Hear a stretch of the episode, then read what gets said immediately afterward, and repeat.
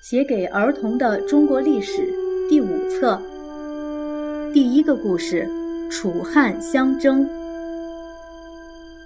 人们以为项羽进了咸阳城，大概会待在那儿，宣布自己做个国王，或是做个大皇帝什么的。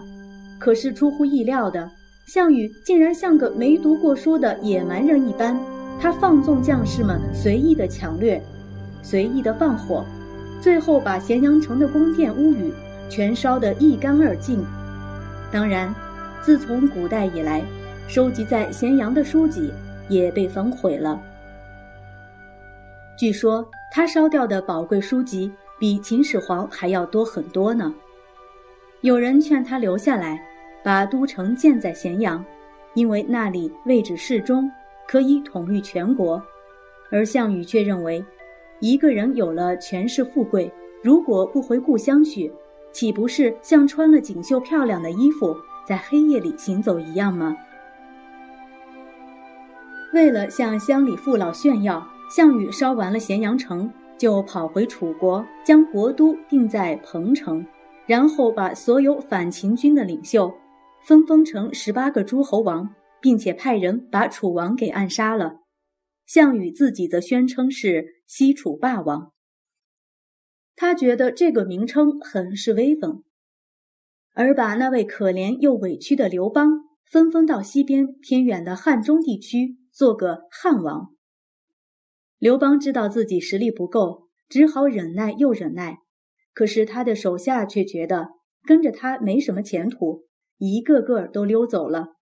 有一天，忽然传来消息说。连丞相萧何也跑了，汉王简直气坏了。过了两天，萧何居然又回来了。刘邦喜怒交加，责备萧何为什么要逃走。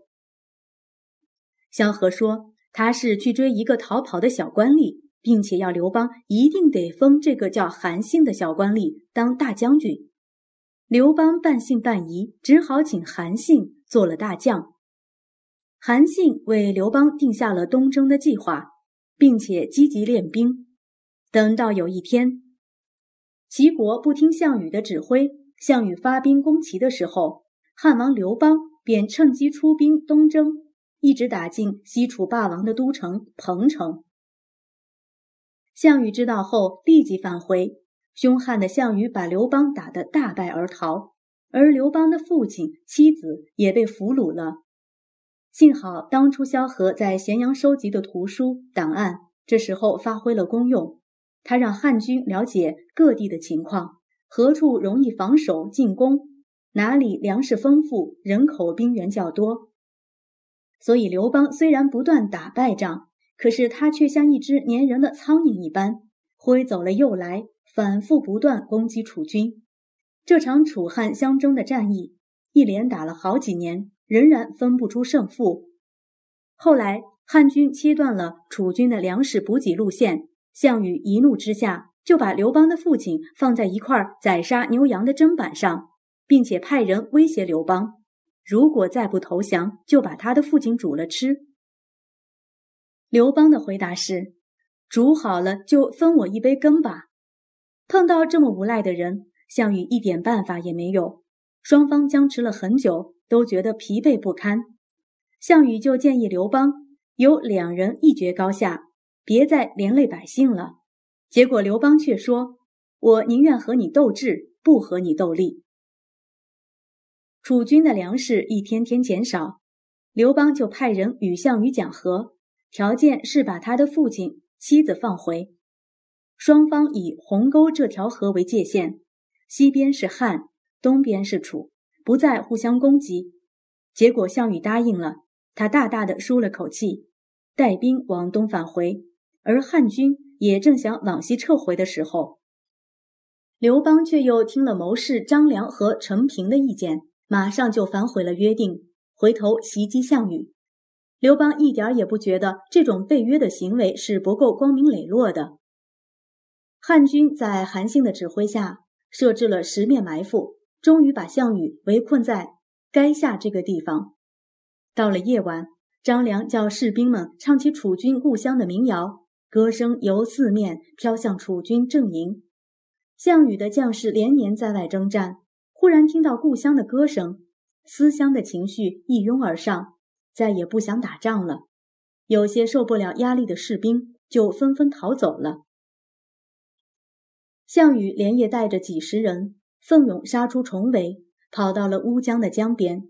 恰巧乌江的亭长有条小船，他请项羽上船，希望他回江东再重整旗鼓。可是项羽却说：“我带了八千子弟出来打天下，如今一人逃回去，我怎么有颜面再见江东父老呢？”这位万夫莫敌的霸主，最后在乌江边拔剑自杀了。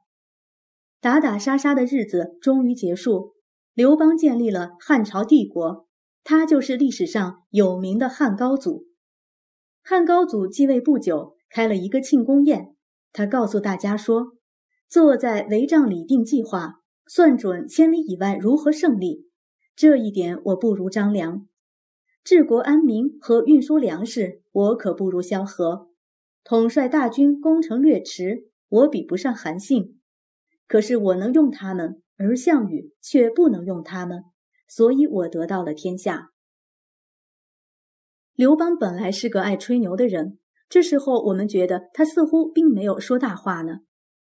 刘邦当了皇帝，他的大臣和将军们有许多都是他年轻时代的朋友，他们进出皇宫，就像过去在刘邦家里那样，大吃大喝、大玩大闹，喝醉了就唱歌，有时还要拔出刀剑，一面拍打柱子，一面唱和助兴。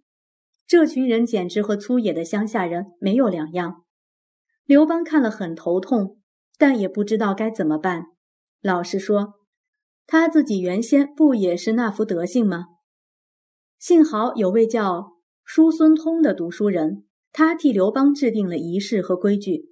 比方说，每逢上朝，文武百官得按顺序入殿，就像小学生进入礼堂那样，不准有人喧哗吵闹。入殿后。大家分别跪坐两旁等待，随后只听一连串的“皇上驾到”声由远而近的传来。刘邦则坐着用人拉的车辇，神秘威严而缓缓地出现。遇到宫中举行宴会，群臣还必须依照官位大小，一一向皇上敬酒。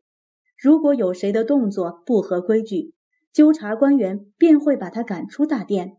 并且还得受罚，严重违规的，皇帝还可以下令砍头呢。自从有了仪式之后，再也没有人粗里粗气了。刘邦高兴的不得了，他对别人说：“我到今天才知道，当皇帝是多么威风过瘾啊！”不过自那时候起，不但是百姓，就连尊贵的大臣们也和皇帝有了很大的距离。拥有了地位，失去了朋友。后来，汉高祖刘邦越来越不放心那些和他一起打天下的功臣和武将，他觉得别人一定也想做皇帝，所以便把纷纷出去的几个诸侯王一个个都杀掉了。韩信就是其中的一位。有人说，他们本来就想造反，一点也没冤枉。